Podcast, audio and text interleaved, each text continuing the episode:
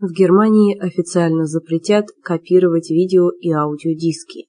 Об этом сообщила на прошлой неделе интернет-издание Variety.com.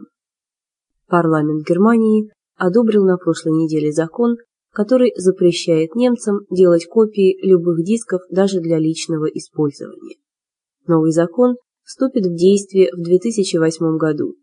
Кроме запрета на копирование видео и аудиодисков, в Германии запретят записывать и хранить трансляции платных и общественных телеканалов.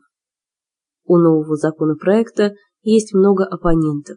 По их мнению, пользователи имеют право копировать официально приобретенные фильмы и музыкальные альбомы на случай повреждения оригинала.